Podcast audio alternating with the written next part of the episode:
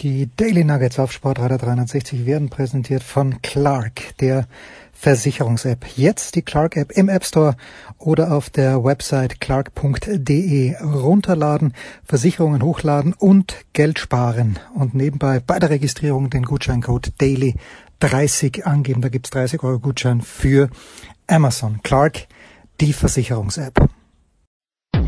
Attention. Das sind die Daily Nuggets auf Sportradio 360.de. Kurz, knackig und sinnfrei. Gemäß unserem Motto: hart in der Sache, nicht im Nehmen. Heute mit dem Blick auf Tennis. So, wir probieren es an diesem Dienstag, Mittwoch, was auch immer heute ist, jedenfalls Mittwoch Ausstrahlung und wir sind mittendrin. Es regnet in Paris, aber irgendwie auch nicht, also sie spielen doch. Und in Wien wird auch Tennis gespielt und dort ist der Tennisprophet Andreas Thierry. Andi, du, du trotz dem Wetter, sei es Schwimmen, sei es Tennis, wie hat es am Dienstag zum Beispiel ausgeschaut?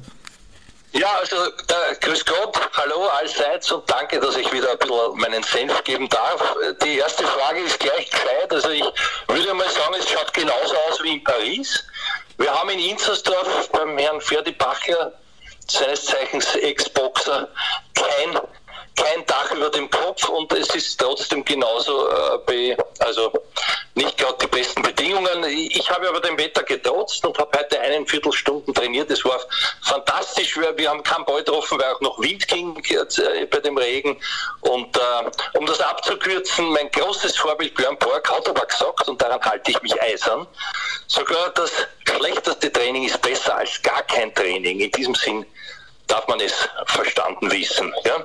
Jetzt ist die Frage, wenn man es umblickt auf Paris, ist das schlechteste Tennis, das wir hier sehen, auch besser als gar kein Tennis, Jens? Ich nehme alles mit, weil in der Halle spielt es ja ganz offenbar recht schön und da hat Djokovic jetzt gerade gegen den Ümer im ersten Satz 20 Minuten gebraucht. Ich bin ein kleines bisschen konsterniert. Ferdi Bachler is still with us, wie wir Amerikaner sagen. Das überrascht mich jetzt ein bisschen. Äh, was war das jetzt? Entschuldigung, verstanden. Äh, der Ferdi Bachler ist, ist still with us uh, und, und spielt selber auch Tennis. Ja, das ist übrigens der jüngere Bruder des Joe Tiger Bachler, der, der seiner, äh, seiner Zeit, ich glaube gegen den Perkins oder wer es war, überraschend, na kann nicht gewesen sein, ich weiß es nicht mehr gegen wen, auf jeden Fall er wurde Europameister, weil er sich fallen hat lassen, völlig richtig, gerade noch, also mit dem Gang zu einer Runde, der, der hat ihm der andere am Hinterkopf eine gegeben, was ja verboten ist, er ließ sich fallen, der war eh schon angezählt, Krogi und wurde so Europameister. Ich finde, das hat er sehr gut gemacht damals. Also wir haben alle gejubelt. Joe Tiger war der ältere Bruder des Ferdi Bachler, bei dem ich jetzt Tennis spiele. Der hat dann, der hat dann diese Inzersdorf-Anlage übernommen. Aber egal, also so, so endet man dann irgendwo im Laufe seiner Karriere. Ich erinnere mich gut und Dr. Äh, wie hat wie hat der Bergmann äh, mit Vornamen geheißen nochmal schnell? Sigi Bergmann. Dok, Dr. Sigi Bergmann hat es kommentiert und ich weiß heute noch, wie der hingeflogen ist und natürlich hätte er den Kampf niemals gewonnen, aber taktisch, taktisch alles richtig gemacht, äh, taktisch. Ja. Ja, wir beide haben es genauso gemacht. Nicht? Also das, äh, so, so fair muss ja mal sein, dass die gleich fallen lässt. Ja? Das war gescheit. Hm, das war absolut. Ärger, Ärger als ein herausgeschundener Elfmeter, finde ich, an der Strafraumgrenze. Ja? Ja, weil es dann aus war. Beim Elfer gibt es immer noch die Chance, dass der Schütze dann verschießt, aber der Kampf, Kampf war dann vorbei. Vom äh, Joe Tiger Pachler. Nur in Österreich heißt jemand Tiger, nachdem er eineinhalb Kämpfe in der eigenen Vereinsmeisterschaft gewonnen hat. Apropos gewonnen, Andrei Rublev äh, hat gerade das Break gemacht zum 6-5, nachdem Sam Query mit äh, 5 zu 3 geführt hat und zwei Sätzen vor, hat aufs Match aufgeschlagen. Ich bin ein bisschen überrascht, Andi, aber du, du bist der Experte.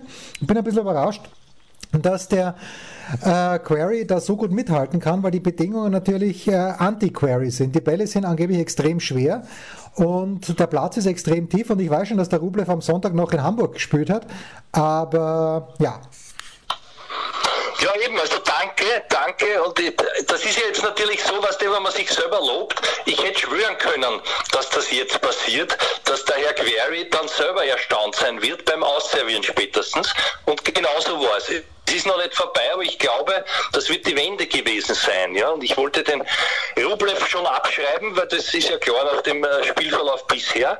Weißt du, an wen er mich erinnert in seiner taktisch äh, völlig unstrategischen Herangehensweise und diese, dieses typische russische schablonenhafte Spiel, von dem er halt nicht abweicht, an den Herrn Chesnokov. Ich habe lange nachgedacht, der hat doch übrigens auch so eine Beatles-ähnliche Frisur gehabt damals äh, und der, der hat auch manchmal so stur durchgespielt sein Konzept, das auch gar nicht funktioniert hat. Aber jetzt, glaube ich, war es eher quereabhängig, um, um darauf zurückzukommen. Natürlich hätte ich auch ins Treffen geführt, Nona, dass der ja kaum Zeit hatte, sich einzustellen.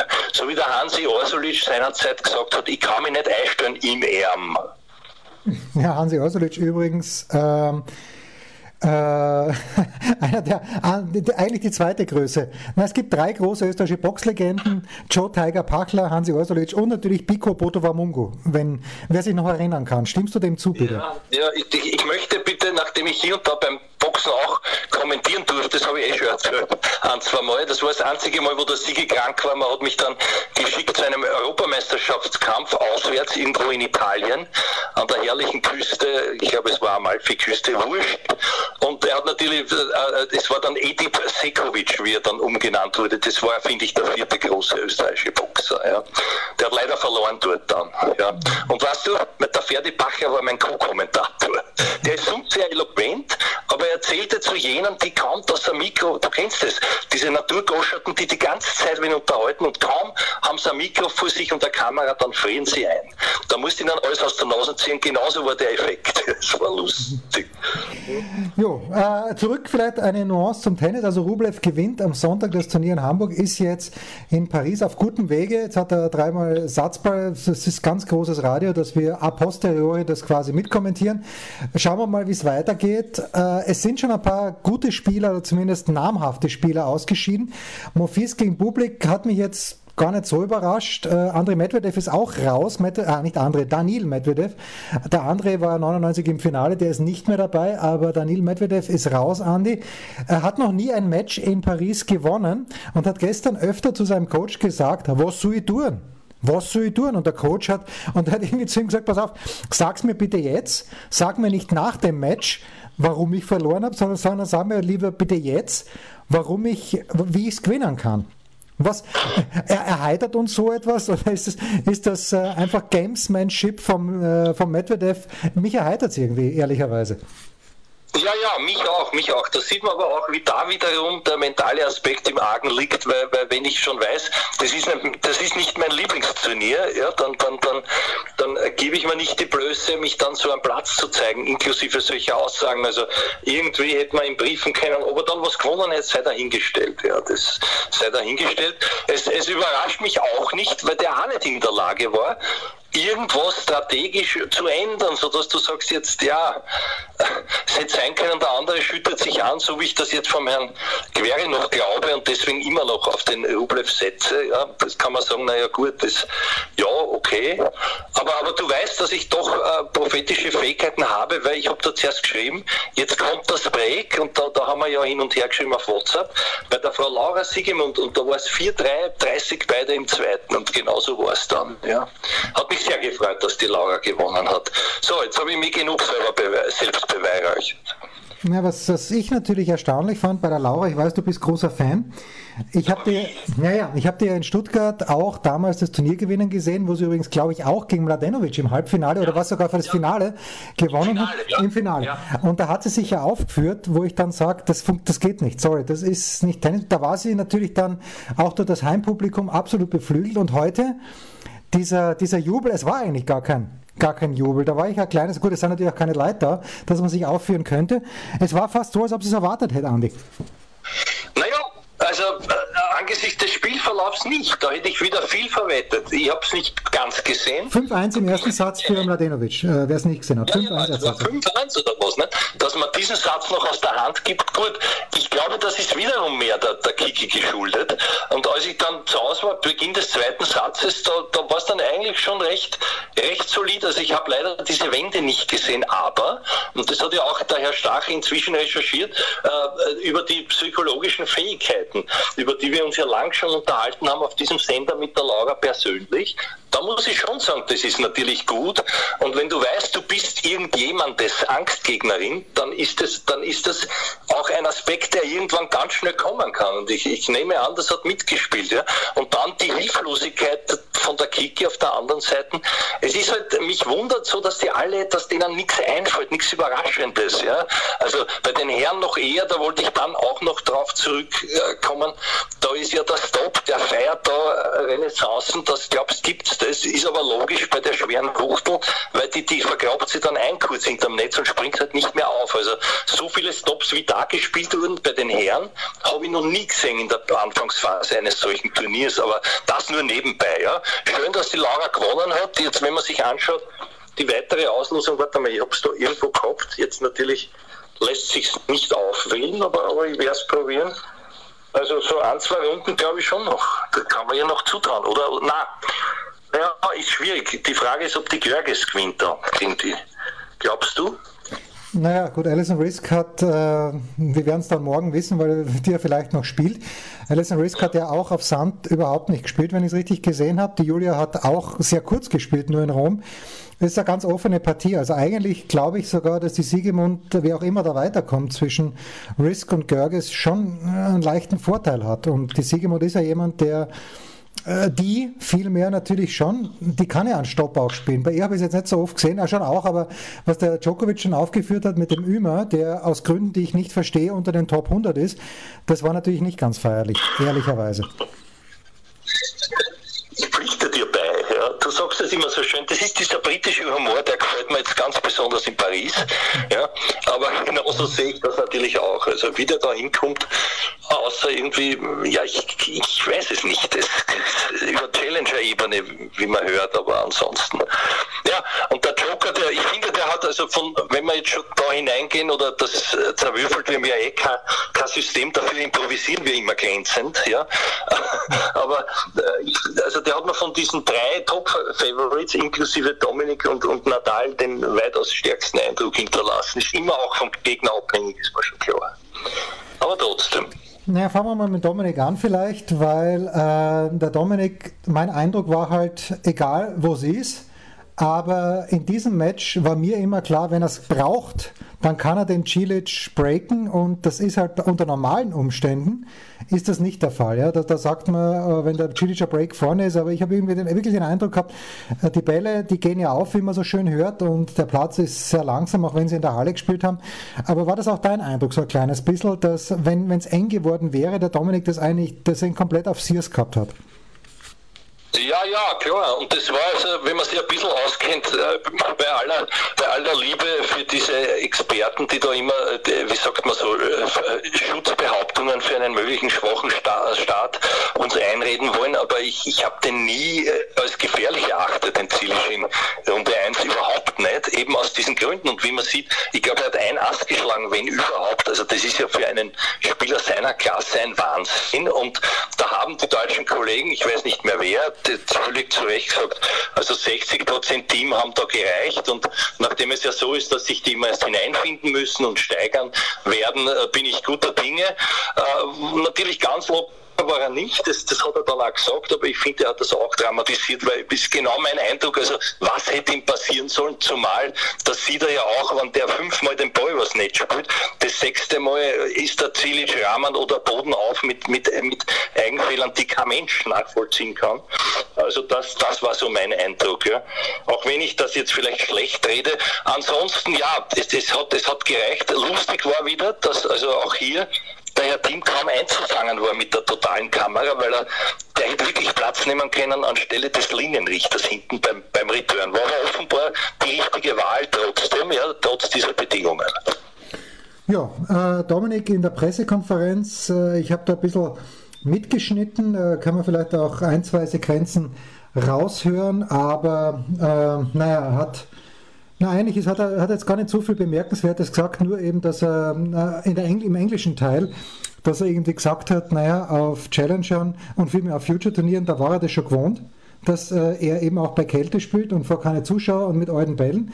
Und das ist natürlich dann im Internet auch steil gegangen auf Twitter, weil ja diese junge Ägypterin damals gesagt hat, na, so auf die Art, Dominik, du bist so schön und so reich, gib doch ein bisschen was von deinem Geld ab und so getan hätte, als ob es dem Dominik gratis in den Schoß gefallen wäre. Und dann hat es dann schon ein paar nette Kommentare gegeben auf Twitter. Na schau, der Team hat nicht nur immer Grand Slam gespielt und die Grand Slams auch gewonnen, sondern auch auf Future-Turnieren. Jetzt gegen, jetzt gegen Jack Sock, von dem er weiß, dass er eine gute Vorhand hat. Und das fand ich ganz nett. Ähm, weil da wurde Dominik gefragt in der Pressekonferenz, naja, Jack Sock ist ja in ein komplettes Tief gefallen und dann hat der Dominik noch gesagt, ja, kein persönliches Tief, er hat sich halt verlobt und äh, spielerisch ist halt nicht so gut gegangen. Gegen Jack Sock, Andy, was, wenn überhaupt, kann schief gehen? Nix, meiner Ansicht. Genau, die, die ähnliche Ausgangskonstellation. Man braucht nicht schon wieder tief stapeln. Ich, vielleicht ist das gut für ihn, dann nimmt er sich einen Druck, das mag schon sein. Aber das, das kann keine Gefahr sein. Ich meine, der ist dort, glaube ich, zum, zum zweiten Mal seit vier Jahren oder was erst in der zweiten Runde und sowieso kein Sandplatz-Spezialist und bei diesen Bedingungen was soll passieren? Also ist ein netter Busch. Ich mag auch, ich mag ihn persönlich. Ich finde den ganz cool. Äh, ich finde auch die Verlobte sehr hübsch. Hat man alles mitverfolgt, ja. Und, und ich finde, der kann sich glücklich schätzen, dass er da überhaupt jetzt in der zweiten Runde steht. Das ist also meine, meine Einschätzung. Ich, ich, was knifflig werden könnte, wenn du mich schon so fragst, vielleicht der Herr Hüth, das weiß ich nicht. Da hängt es dann auch ab, müsste man auch schauen. Ich glaube nicht, dass die allzu oft schon gegeneinander gespielt haben, aber möglicherweise der, der Herr Rüth, der scheint mir recht gut drauf. Aber das wird auch immer nur so sein, wie halt der Dominik seine Bälle trifft. Ja. Ja, ich habe einen anderen Kandidaten, aber zu dem vielleicht ein kleines bisschen später. Äh, diese, diese knallharte Analyse gibt es nämlich nur hier, nämlich was das Aussehen der Verlobten von Jack Sock mit den Erfolgsaussichten von Dominic Thiem zu tun hat. Da müssen wir kurz drüber nachdenken in einer kurzen Pause.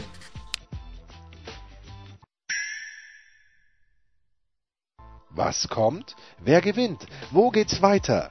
Unser Blick in die Glaskugel. Wir plaudern einfach so ein bisschen dahin und gerade haben wir über Julia Görges gesprochen. Julia Görges führt zum Zeitpunkt, jetzt wo wir gerade aufnehmen, 3-2 mit Wake gegen Alison Risk.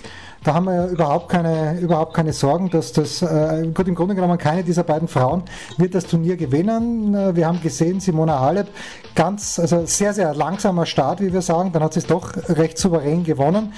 Ähm, ja, bei den Frauen habe ich keinen Zugriff, aber die Asarenka war nicht, nicht einverstanden mit dem, was da, was da los war. Andi, also die hat ja auch ausgeschaut, das war ganz lustig, weil die Halep, glaube ich, gleichzeitig auf dem äh, Chartrier gespielt hat bei geschlossenem Dach und ja, nicht viel anders war und äh, die Asarenka spielt aber in der Winterkluft, wie wir es gesehen haben, die hätte ohne weiteres auch unter dem wilden Kaiser langlaufen gehen können. Es ist schon, es sind zwei Turniere, ich weiß schon, die bemühen sich und sagen, okay, wenn draußen gespielt wird, machen wir das Dach auch auf. Aber natürlich gibt es einen Wettbewerbvorteil, wissen halt in Australien auch gibt, wo der Federer immer unter Dach spielt oder die Stars unter Dach spielen. Ich weiß nicht so recht. Wie ist dein Zugriff auf die Damen bis jetzt? Naja, also apropos, ich wollte noch hinterfragen deine Äußerung, natürlich nicht ganz un, un, nicht ganz, also nicht ganz ernst gemeint, aber, aber ich wollte es wissen, was bedeutet, du hast keinen Zugriff auf die Damen. Und wieso glaubst du, dass ich mehr hätte da vom Fernseher? Hm? Naja, ich habe also natürlich, äh, denke ich mir, okay, wer, wer soll die Halep schon schlagen? Aber dann so, so überzeugend hat sie dann auch wieder nicht gespielt in der ersten Runde. Ich weiß es nicht. Die Muguruza fliegt fast raus. Ich habe in der Big Show Muguruza als meine Favoritin ausgemacht, ohne große Überzeugung, weil ich mir gedacht habe, naja, okay, ähm, irgendjemand muss es ja gewinnen und die Halep wäre langweilig. Aber ich weiß es nicht. Und die Asarenka, äh, ich würde es mir fast wünschen, dass die Asarenka gewinnt, weil äh, das eine nette Geschichte wäre, weil sie auch extrem fit ist im Moment und weil sie wirklich grantig war, aber ich weiß es halt nicht und das, das ist mein, äh, da tue ich mich wirklich schwer in diesem Fall mit den Damen. Ja, so, das, das meinst du. Ich war natürlich schon wieder, wie sagt man, zynisch und habe gehofft, du meinst es physisch, dass du keinen Zugriff hast und es wird ein paar Tipps geben. Wäre mir auch schwer gefallen. Aber jetzt, na, um das wieder also ganz, ganz äh, strikt und straight zu beantworten, ähm, ja, wer, wer hat mir bisher, fangen wir vielleicht positiv an, wer hat mich überrascht? Überrascht hat mich die Frau Arani, die, die das nie gewinnen kann, aber dass die überhaupt sich qualifizierte und jetzt herausnahm, glaube ich, ganz glatt da auch irgendein, ich weiß gar nicht mehr, wen, aber sie steht jetzt in der zweiten Runde, also Arani ist einmal ganz brav gewesen. Was hat mich noch über, wer ist denn rausgegangen, das ist sang- und klanglos gleich bei den Damen? Ja, Frau Kerber zum Beispiel. Ja, genau, genau, genau. Naja, das ist, das ist, also da sind schon ganz seltsame Ergebnisse dabei. Ne? Dann glaube ich auch die, die, die Frau Kies, deine Frau Kies, die, die noch immer auf 12 gesetzt war, oder? Naja, gut, nur von Madison Kies erwartet nicht einmal, also ich, äh, wenn sie jetzt nicht einmal mehr auf mich zurückgreifen. Oder? Gegen diese Gegnerin schon. Das ist ja. Naja, aber wenn man nicht einmal nicht mal mehr meinen Zuspruch hat, dann, dann muss man, also die Kies konnte auf mich immer vertrauen, aber jetzt nicht ja, ja. mehr. Eben, ja. ja. Nämlich mehr als auf den Wielander und, und solche Kapazitäten. Ja. ja, also Wielander, da kommen wir vielleicht noch dazu. Was, was mich schon überrascht hat, weil ich nicht gedacht hätte, dass es auch so glatt ist, ist, dass die Corey Goff gegen die Johanna Konter dermaßen souverän mit 3 und 3 gewinnt. Aber das, da, da sage ich Hut ab, das ist äh, schwer in Ordnung. Das hat mich auf der Frauenseite äh, überrascht. Rani gegen Monika Puig 2 und 1. Puig hat, glaube ich, 834 Einzelfehler gemacht und deshalb, äh, ja, Svitolina hat sich auch schwer getan gegen die Krache, war aber okay, die hat auch draußen in der Kälte gespielt. Es ist alles, alles ein bisschen unrund, finde ich, die ganze Geschichte ich, auch noch loben darf, eben natürlich die, die, die kleine Coco, also das muss ich sagen, die war sichtlich sehr, sehr nervös, ja, hat gemacht äh, einen Haufen Doppelfehler und, und trotzdem diese, dieses Attitude begeistert mich, dieser, dieses Marschieren, ja, um jeden Preis, diese, dieses unbedingte Wollen, das ist das, was mir so imponiert, was ich halt oft bei größeren Stars auch bei den Herren manchmal vermisse, aber das ist also, das ist ganz, ganz stark, was dieses durchgehende, auch wenn sie nicht immer gut gespielt hat, aber die hat sich das so verdient geholt, nämlich aktiv geholt. Das hat mir sehr imponiert, ja. Und auf der anderen Seite, die Frau Konter ist ja nicht irgendwer, also die muss man mal so, auch so ähm, auseinandernehmen, ne? Und, und mit Halep, ja, ich weiß nicht, wird man sehen gegen die Anisimova, glaube ich, das ist dort oben der erste Prüfstein. Und ansonsten, was mich sehr gewundert hat, ist, dass die Frau Plischkova sich da gegen irgendeine Frau Sheriff ja, aus, aus, aus Ägypten, sozusagen Hilfs-Sheriff, ein weiblicher, na, ja, also nichts für uns, ich kenne die Dame nicht, aber dass sie dich, sich so schwer getan hat und natürlich auch, das habe ich gesehen, dass die Muguruza auch von Glück sprechen kann, dass die, dass die kleine Französin da dann auch ein bisschen nachzudenken begann in der Entscheidung. Also das sind schon ganz seltsame Dinge passiert, ja, dann in diesen beiden Fällen dann doch noch mit dem Ausgang für die Favoritin knapp. Ne? Ja. Und Angie Kerber? Ich, ich tue mich auch schwer, dass ich irgendwen herauspicke. Also ich, ich würde gerne eine, eine, eine Überraschung, aber ich sehe halt die, die weißt du, ein Golf oder so, das sehe ich noch nicht auf, auf lange Sicht. Ja. Vielleicht täusche ich mich, es wäre schön. Ja, also einige, Halep, ja, Halep, ja, ist der einfachste Tipp, aber auch die reißt mich nicht vom, nicht vom Hocker. Eine junge Frau, die ich äh, gerne hier immer, immer wieder begeistert anpreise, ist die Kanadierin Leila Fernandez, die ich letztes Jahr gesehen habe, als sie die Juniorinnen gewonnen hat, habe ich eh schon öfter erzählt, wo sie die Leute abgezogen hat in einer Art und Weise. Teilweise, sie hat das Viertelfinale, glaube ich, 0 und 1 gewonnen oder 1 und 1. Und die hat gegen die Magdalinette ersten Satz 1-6 verloren und gewinnt aber dann 6-2, 6-3, Linkshänderin. Sehr, sehr flink, spielt jetzt gegen Polona Herzog und kann sie auch gewinnen. Also die, die, die hat mir gut gefallen und ansonsten, ja, Peter Quittober wird uns spätestens im Viertelfinale wieder, wieder enttäuschen. Es ist halt bei den Frauen, jetzt ist alles ein bisschen unrund, weil natürlich auch viele Leute sind. Ich hätte in diesem Jahr so gern die Osaka gesehen mit dem Wim Fissett, der natürlich weiß auch, wie man eine Spielerin auf Sand einstellen kann. Und das, das tut mir, das schmerzt ein kleines bisschen. Also, das, dass die Osaka nicht dabei ist, die hätte ich sehr gern gesehen. Du auch? Ja, ja. naja, weißt du, wenn ich verfolge auch schon lang, weil das ist zwar, glaube ich, eine, eine, eine, eine Dänin, ja, diese Clara Tausen, ja, die, die, hat, die hat immerhin die Frau Brady ausgenommen und kommt jetzt auf die Collins. Ganz ein ähnlicher Spieler. Die Collins war ja sehr hochgejubelt, schon so ähnlich wie die Brady, finde ich.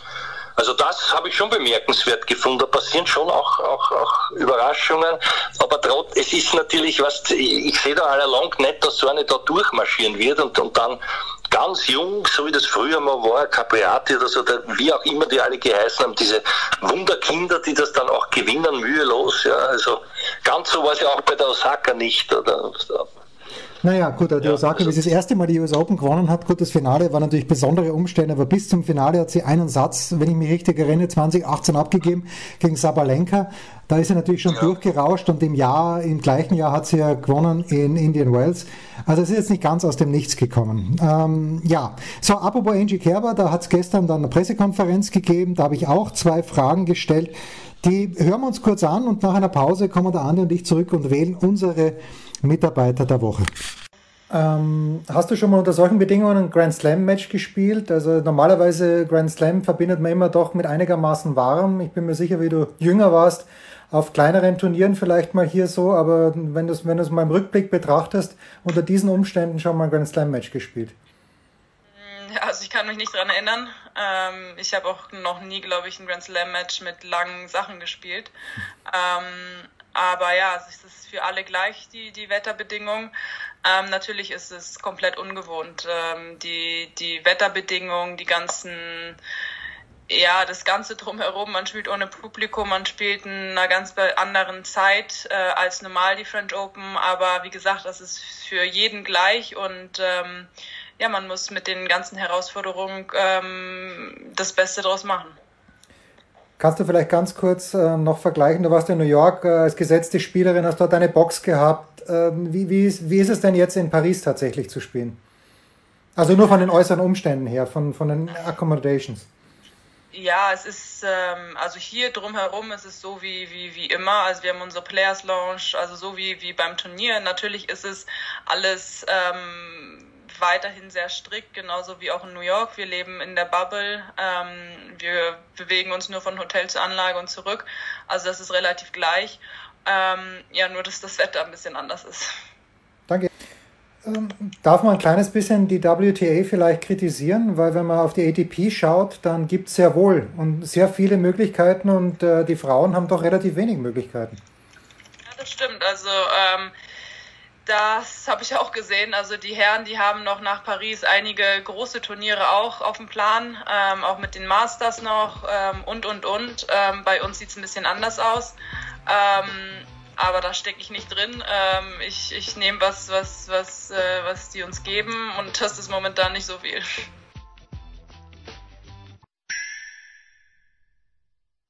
Der Passgeber, der Eigentorschütze, der King of the Road unsere Mitarbeiter der Woche. Da sind wir wieder, dritter Teil. Wir, wir nehmen auf, ähm, André Ruble führt jetzt mit 3 zu 2 im vierten Satz und bin mal gespannt, ob er, ob er jetzt dieses Level halten kann. In Hamburg ist er zurückgekommen nach 3-5 im dritten Satz im Finale gegen Tsitsipas, äh, weil er einfach seinen Stiefel runtergespielt hat und weil er Tsitsipas ein bisschen zu, zu zittern begonnen hat. Apropos Stefanos Tsitsipas hat schnell 2-0 geführt gegen Jaume Munar und hat den ersten Satz 4-6 verloren. Na gut, auch, auch nicht uninteressant. Aber Andi, äh, dein, dein Mitarbeiter der Woche, hast wen? Naja, natürlich. Ich habe natürlich wen, ist auch naheliegend, aber ich möchte zuerst noch erwähnen, dieses für mich bisher jetzt beste Match, was ich sehen konnte auf einem Nebenplatz, der Herr Giustino, von dem ich noch nie irgendwas gehört habe, französischen Schlumpf, der so ausschaut wie ein Schlumpf niedergerungen. Ja, ich glaube, ich weiß nicht mehr, 11, 9 oder war das 12, 10 oder 13 irgendwas. Im fünften Satz, also das war richtig sehenswerte Partie. War aber auch so eine, wo man nicht hätte sagen können, warum äh, wer gewonnen hat. Also das, das, vielleicht hast du das selber auch verfolgt, hat mir gut gefallen. Ja, hat mir gut gefallen. Ansonsten, wenn ich noch schnell ein Wort sagen darf, also der Rafa Puh hat mir am rostigsten gewirkt von diesen drei, äh, von diesen drei Menschen. Ich finde, man sieht ihm, also von diesen drei Top-Favoriten, ich finde, man sieht ihm auch da die fehlende Matchpraxis an, aber der wird schon noch ins Rollen kommen. Ja, was soll's. Rogel, sonst. Ansonsten deine Frage, es kann äh, Juri Rodionov sein, den man auch schon bemitleidet hat, aber da verstehe ich, dass einer so scheppert, ja, angesichts des bisher größten Erfolges und das war wirklich einer. Auch wenn der Schatti jetzt nicht in Topform war und nichts, aber das äh, noch Matchballabwehr noch zu gewinnen, ja, und zwar so, muss ich sagen, Hut ab. Ja. Also wirklich, wirklich Hut ab. Da hat man auch gesehen, die Kämpfe mit sich selber und so, aber da war es nachvollziehbar, finde ich, der war ja noch nie in so einer Situation. Also da, muss ich sagen, äh, grandios, freut mich für ihn. Und jetzt gegen den Norbert Gombusch, vielleicht erinnern sich die Insider, der hat übrigens die, die, die Davis Cup Premiere in der Slowakei, das ist ein Team damals furchtbar äh, vermissgestaltet und hat den geschlagen, völlig unberechtigt und, und wird auch langsam sozusagen äh, da sich festsetzen, offenbar in der erweiterten Spitze, ist aber auch so einer, wo ich mich frage, wie kommt er da hin? Also das ist mir noch immer nicht klar. Womit ich sagen will, dass der Radio da vorne stehen kann, morgen da noch gute Chancen hat, glaube ich. Oder ist es heute noch? Weiß ich nicht. Nein, nein, heute sind nur Erstrundenpartien, also Rodionov spielt morgen. Ja. Juri wäre natürlich auch für mich ein natürlicher Tipp gewesen, aber... Wem, wem hast du, oder hast du eine Dame womöglich? Na, du hast ihn ja schon erwähnt, das ist äh, Lorenzo Giustino. Ich habe das Match gesehen, was er wirklich, was er wirklich lässig war äh, gegen Corentin Moutet. 18, 16, 6 Stunden, 5 Minuten haben sie gespielt. Das zweitlängste Match war das in Roland Garros ever. Das längste war 6 Stunden 33 zwischen Santoro und Clement im Jahr 2004. Ähm, und was mir halt echt gut gefallen hat, die beiden konnten überhaupt nicht mehr stehen am Ende des Tages, aber ja. die haben trotzdem probiert, nach vorne zu spielen. Und ich weiß schon, man darf jetzt überhaupt nicht vergleichen, aber wenn man das, wenn man es dann trotzdem vergleicht mit dem, wie, wie Dominik und Zverev in New York das Finale, da, da, ist so viel auf dem Spiel gestanden, aber da sieht man mal, wenn es in der ersten Runde ist, die haben beide probiert, den Punkt machen. Der Justina noch mehr, der hat wirklich offensiv gespielt, das war auf diesem Court 14, der früher mal, ich glaube, der Chord 18 war. Jetzt ist er nur der Chord 14. Also als sie den eingeführt haben, ist ein lässiger Chord und ist natürlich ein absolutes Drama, dass keine Zuschauer zugelassen waren. Ein richtig lässiges Match und der Justino ist dann in der Pressekonferenz vom Rothenberg geschlagen, äh, gefragt worden, naja, wie geht's da jetzt? Und da hat er gesagt, super, ähm, damit er sich nicht langweilt, wird er morgen, also heute laufen gehen, eine Runde. Ähm, also ähm, ja, sympathischer Kerl, der jetzt nicht viel gewinnen wird und der natürlich auch wieder Juri der auch wieder Juri aus der Qualifikation gekommen ist. Und das ist vielleicht abschließend noch äh, schon, schon eine Frage. Ich hätte bei 6-6 nicht gewusst, dass es gerade, also mir ist es dann wieder eingefallen, aber das ist kein Tiebreak. Beim Jury-Match denke ich mir, na scheiße, hoffentlich verliert er das Tiebreak jetzt nicht im dritten Satz, bis ich dann draufgekommen bin, die spülen ja aus. Hättest du, das, hättest du das ganz schnell auf dem Zettel gehabt, ehrlich? Ich dir ehrlich sagen, nein, aber ich habe irgendwo so im Hinterkopf gehabt, ich habe mich gefragt, ist es dort bei 12, 12, wann kommt da jetzt das Live? Also ich war schon der Meinung, dass die irgendwann einmal auch eins eingeführt hätten, aber gar keins. Das ist dann schon, das ist eben das, was mich so stört an, an diesem übergeordneten Theater. Nicht? Ich meine, vielleicht sehen wir ja noch für eine Partie, die da geht endlos, aber ich glaube sogar, äh, diese sechs Stunden, fünf Minuten sind exakt bis auf ein paar Sekunden dieselbe Zeit, die der Horst die seinerzeit äh, gegen den Wielander da im Praterstadion gebraucht hat. Vielleicht täusche ich mich, aber es war so. Es war jedenfalls über sechs, sechs Stunden vier waren es. Ist ja wurscht. Kann man auch schauen. Ähm, ja, und was, was, was ich noch sagen wollte, für mich wäre es fast, hätte der Juri nicht die Partie gewonnen, dann, dann hätte ich einen anderen Italiener zum Mitarbeiter der Woche gemacht, der das aber noch oft sein wird. Und zwar der andere, der so ähnlich heißt, der, der, der Jugendliche, der, der Lorenzo Musetti. Lorenzo ja, Musetti. Danke, genau, genau, Musetti und nicht sehr, aber irgendwie, die heißen alle so ähnlich oder auch nicht, also ich habe es nicht gemerkt, aber den Burschen verfolge ich schon länger, muss ich sagen, Hut ab, der hat seinen ersten Challenger gewonnen, nebenbei und ist ein ganz ein geschickter Bursch, nicht? Apropos geschickt, auf wen wir aufpassen werden müssen, das ist der Herr Sinner. Das sage ich jetzt nicht erst seit dem Sieg gegen Goffin. Ich glaube auch, das wird für den Zverev nicht leicht, sollten die beide erwartungsgemäß aufeinander kommen dann. Ja, ich sagte, wie es ist. Äh, auf den Sinner werden wir weniger aufpassen müssen als auf äh, den Wawrinka. Weil ich glaube, dass die, und der Wawrinka ist auf dem Dominik Ast, ich glaube, dass die Bedingungen dem Wawrinka extrem entgegenkommen, weil wenn jemand die Bälle schnell machen kann, dann der Stun. Was sagst du? Das stimmt natürlich, da, da, da, hast du auch wieder recht. Also äh, du siehst den Rüd nicht als ehrlichen, als, als wirklichen Stolperstein, da gebe ich dir recht. Ich, ich habe nur gemeint, das ist vielleicht einer, der, auf den man ein bisschen aufpassen muss, aber Wawrinka ist immer gefährlich, aber auch das ist eigentlich gegen die Grundlogik, weil warum soll der so eine schwere Kugel schnell machen können? Natürlich, der Murray ist, Entschuldigung, dort aufgetreten wie ein Schatten seiner selbst, so sehr ich ihn, ihn liebe, der hat gar keine Gelegenheit gehabt herumzufahren wie sonst immer, weil, es wurscht war. Also der hat kein Leib aber ich finde ja, dass das Sen eine glänzende Partie gespielt hat. Nur da ist es auch immer gegenabhängig und man weiß, der Murray ist jetzt nicht einer, der selber die Bälle gern schnell macht oder das auch kann. Wenn er, wenn er, wenn er dort ist und hinkommt, nimmt das Tempo mit, wird es dann auch schnell stimmt.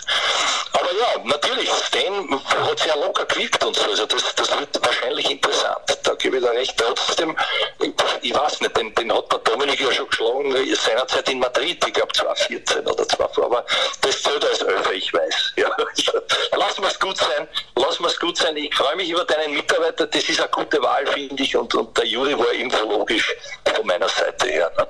Ja, und weil wir gerade drüber sprechen, Lorenzo Giustino, am morgigen oder am heutigen Mittwoch vielmehr zweite Partie auf äh, Court Simon Mathieu gegen Diego Schwarzmann. Das wird eine kurze Partie werden, weil der Schwarzmann ist ausgeruht als wie ein junger Frischling und der Giustino wird ein bisschen über den Platz hatschen, glaube ich. So, das war's für heute. Wir hören uns wieder schon bald mit äh, der nächsten Einschätzung, ein bisschen herumplaudern, wie es beim Dominik laufen mit dem Tennispropheten, mit Andreas Thürieu herzlichst und wünsche mir einen schönen Namenstag. Wann ist deiner eigentlich, Jens? Wie man hört, am 27. Dezember, aber ich bin mir nicht ganz sicher. Super, da ist dasselbe Wetter wie jetzt. Das waren die Daily Nuggets auf Sportradio 360.de. Versäumen Sie nicht alle anderen Podcasts aus unserer sympathischen Familienwerkstatt. Schon gar nicht die Big Show. Jeden Donnerstag neu.